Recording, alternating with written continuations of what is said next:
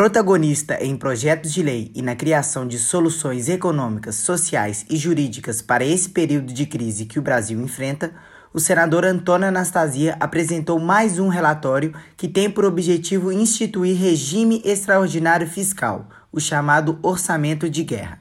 Em seu parecer, Anastasia buscou dar maior transparência em relação às operações realizadas pelo Banco Central e deu ao governo ferramentas efetivas para garantir a sustentabilidade da economia e do emprego no país, uma das maiores preocupações do senador mineiro nesse momento, junto com a saúde da população.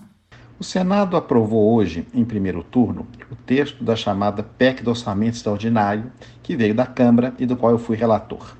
Tivemos uma semana muito intensa de trabalho, conversando com lideranças dos partidos, com o governo, especialmente com o Banco Central, para apresentar uma proposta positiva. No que veio da Câmara, nós suprimimos aquele comitê de gestão que não havia necessidade de ser criado, mas atribuímos ao governo os poderes necessários para enfrentar a pandemia, inclusive instrumentos excepcionais temporariamente para emitir títulos necessários a gastar na área da saúde e também com benefícios sociais para as pessoas que venham a ser atingidas pelas consequências econômicas dessa grave calamidade pública. A matéria agora será encaminhada à Câmara para sua revisão e tenho certeza que contribuímos no Senado para o aperfeiçoamento dessa medida, que é muito importante, porque permite ao governo instrumentos fortes e ágeis para enfrentarmos todos juntos essa calamidade pública.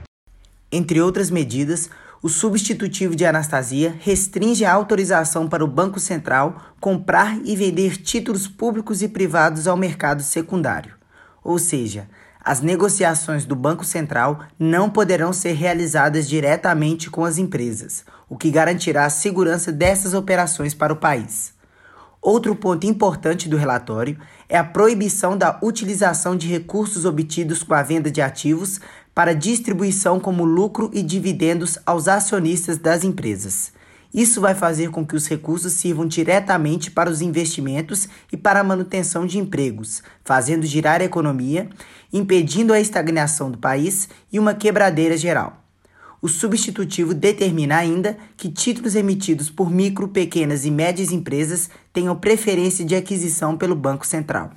fizemos um esforço muito grande recolhendo diversas emendas e sugestões dos nossos colegas senadores, no sentido de que naquela parte se refere à ação do Banco Central para dar liquidez ao mercado secundário, ou seja, injetar dinheiro na área financeira para evitar qualquer tipo de problema na área dos bancos e corretoras, que é uma área muito sensível, de adotar critérios muito rígidos para que os títulos e ativos que venham a ser comprados pelo Banco Central tenham uma avaliação de crédito apresentada é, por agências internacionais de rating que avaliam esse crédito e também que seus preços fossem previamente conhecidos e publicados. Mas mais ainda, nós colocamos critérios que determinam que essas empresas deverão dar garantia aos seus empregados, na manutenção de empregos, desde que beneficiadas, e ao mesmo tempo proibindo que elas distribuam dividendos, lucros ou aumente a remuneração de seus gestores com esses recursos. Também determinamos que se dê preferência às pequenas, micro e médias empresas, o que é muito importante, ou seja, colocamos todas as cautelas necessárias